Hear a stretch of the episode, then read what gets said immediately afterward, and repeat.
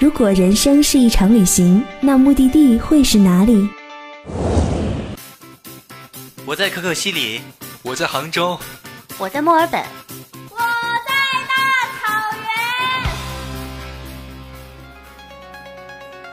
面对眼前的世界，我们还是选择忠于自己。如果不出发，就永远不会到达。爱出发，爱分享，爱相遇，爱在旅游时。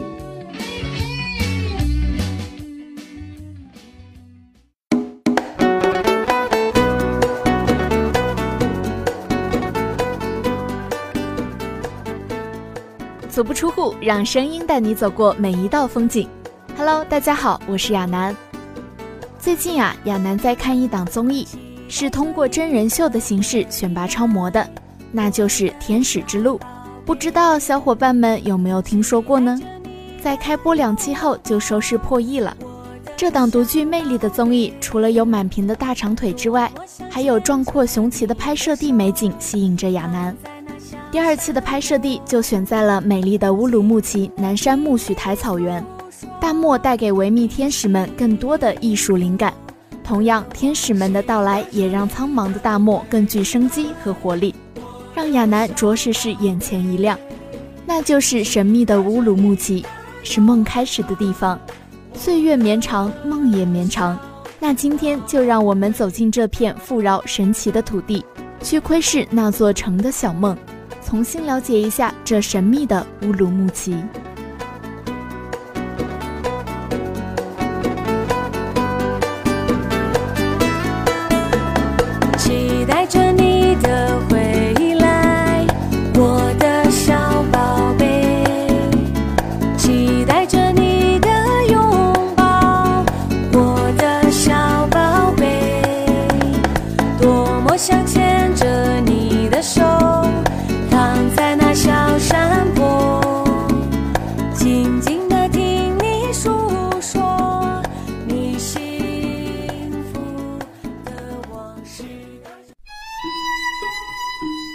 所有的良辰美景都是举世无双的好时光，庆幸这万千世界的纷扰之外，还有旅行的信仰，以及和你的一轮斜阳。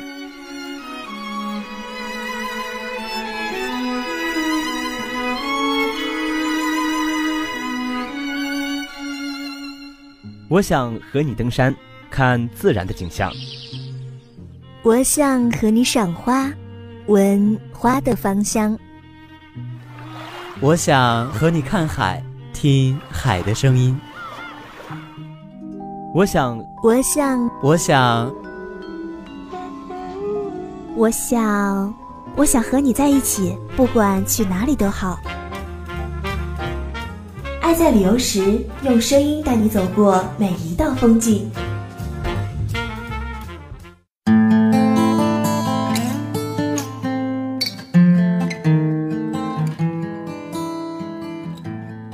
读书，要么旅行，身体和心灵总有一个要在路上。今天咱们就从天使们的拍摄场地先说起吧，让亚楠带着各位小伙伴领略一下乌鲁木齐的南山美。拍摄地苜蓿台让亚楠一眼就相中了这个地方。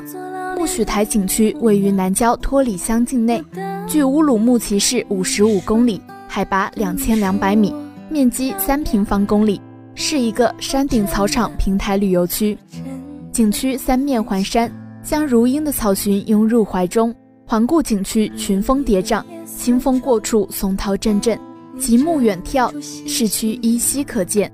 景区内绿草葳蕤，鲜花缤纷，仿佛一条硕大无比的锦缎，柔媚舒缓地铺设在山林之间。苜蓿台听名字就是一个长满了苜蓿的地方。苜蓿就是我们俗称的三叶草，这里有内地见不到的塔松。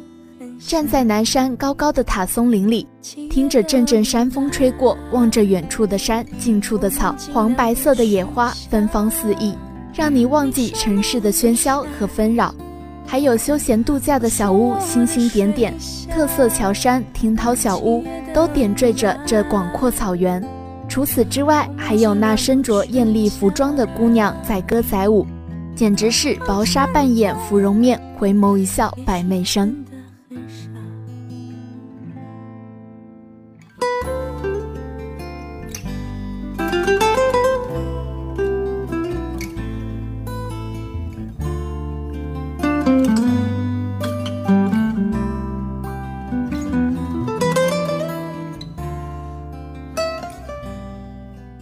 难再要说的就是贯穿新疆的天山了。天山是中亚东部地区的一条大山脉，横贯中国新疆的中部，西端深入哈萨克斯坦。二零一三年六月被列入了世界自然遗产目录。天山里有许多新疆著名的旅游胜地，像积雪终年不化的博格达峰，池水由冰雪融化而成的天池等。这里还是药中极品天山雪莲的生长地。天山中有许多奇珍异兽，海拔三千米以下的峰峦、山地的密林深处和草原之中，是各种飞禽走兽栖息繁衍的天然场所。天山的盘羊、雪豹、天山鹿、天山羚羊等都是受保护的野生动物。另外，坐落在天山山脉东段的著名高峰博格达峰，海拔五千四百四十五米。博格达峰山体陡峭，山峰顶部基岩裸露。岩石壁立，中部则为冰雪覆盖，常年不化；峰顶以下则为冰川陡谷，地势险要。博格达峰山脚下也是著名风景游览胜地天池，池水清澈，绿如碧玉，倒映着参天云山。天池在博格达峰的半山腰，是由古代冰川和泥石流堵塞河道而形成的高山湖泊，山峰上的冰川积雪闪耀着皑皑银光。与天池碧绿的湖水相映成趣，构成了高山平湖卓越多姿的自然景观。你说你想在海边买一所房子，和你可爱的松狮一起住在那里。你会当一个心情杂货铺的老板娘。除了上期节目中亚楠为大家介绍的温泉外，在乌鲁木齐也有一个温泉响彻闻名，就是在水墨沟风景区这里。水墨沟风景区地处乌鲁木齐市东北郊五公里，位于东山之路红山之尾，在一条长达一公里多的奇特地震断裂层的峡谷之中，形成了以水塔山、清泉山、虹桥山、温泉山、水墨河为主的宜人景观。风景区内古木参天，温泉喷涌，亭台庙宇点缀其间。早在两百多年前，水墨河因清代驻军在此修建水墨，故而得名。也有历史记载，在公元一七六零年，也就是乾隆二十五年，卡舍维吾尔族姑娘二十六岁的香妃，因家族评判有功，被召进京。路经迪化，便是现今的乌鲁木齐，在水墨沟的温泉沐浴。留下香妃出浴的美谈，这里变成了乌鲁木齐市的游览胜地，文人墨客流连于此，写下许多美好的诗文。在水墨沟温泉，常年水温为二十八至三十摄氏度，水中富含钾、钠、镁等多种离子，对皮肤病、关节炎等有一定疗效。近几年，先后建立了温泉疗养院、新安靶场、葡萄山庄、风情山庄。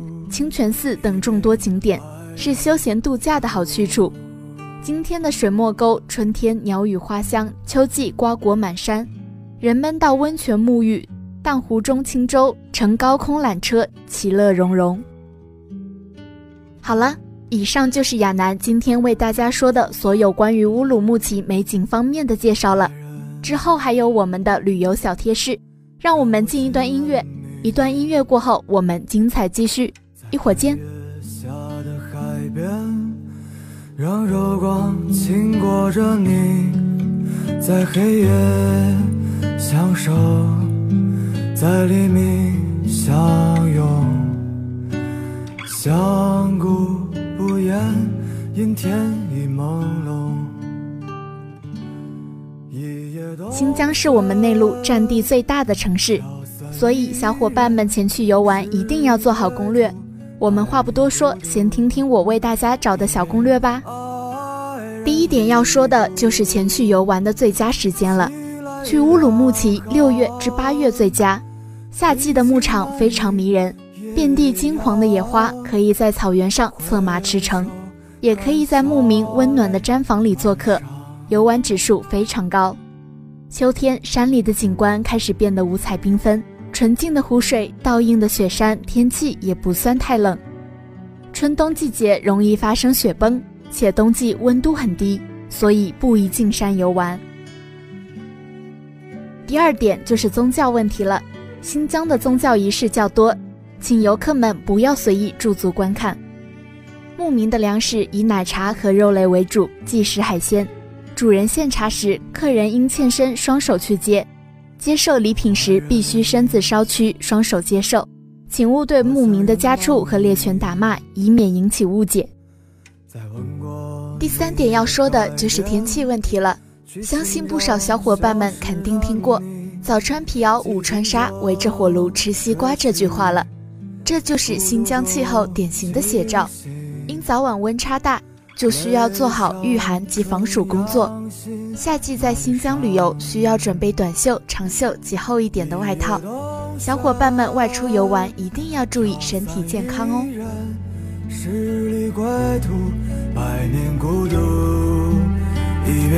爱人已故，凄来两行，冰心万里。夜未央，回首含笑泪满裳。哎，老板，我套餐怎么被收走了？我还没吃完呢。听说孤独的第五集是一个人吃火锅。听说深夜食堂可以是一个人的绽放。听说最知心的是一个人的酒。听说爱在旅游时可以带你吃遍全世界的美好哦！趁你还未老，趁时光还在，别让美食缺席你的旅行。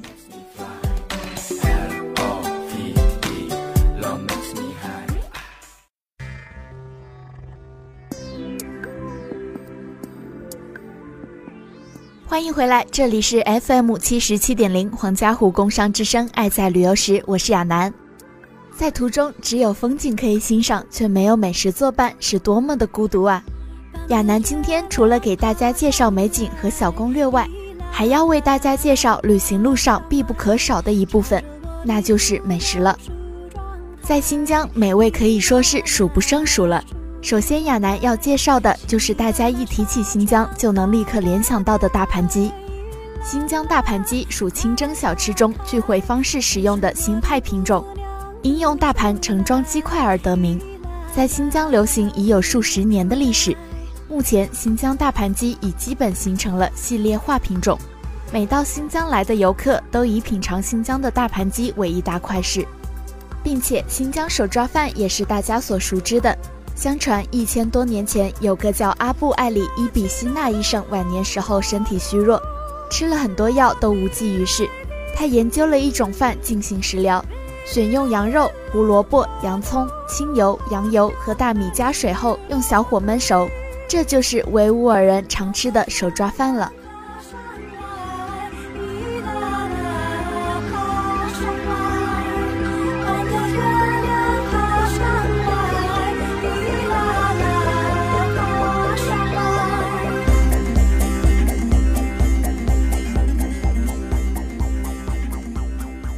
说过大家熟知的新疆美食，接下来亚楠要说的就是古博尔盆盆肉了。第一口鲜嫩可口，入口即化，羊肉划过喉咙，顿时精神为之一振。不只是肉香，那种民族特有的醇香也弥漫在肠胃之间。就上干饼，不知不觉满满一盆肉就下了肚。抹完嘴边的油，心满意足地对朋友说：“这顿饭啊，吃得值。”这就是对盆盆肉最贴切的形容了。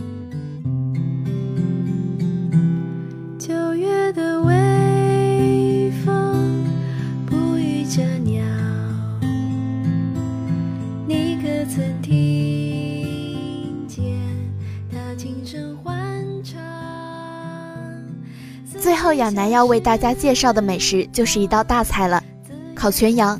烤全羊是最名贵的美食，在招待贵宾的宴会上是必上的大菜。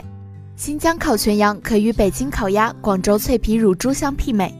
高级宴席中有烤全羊餐车出现在宾客们中间，整台宴席将顿时生辉，尽显豪华阔绰，为宴席增添异常丰富的色彩。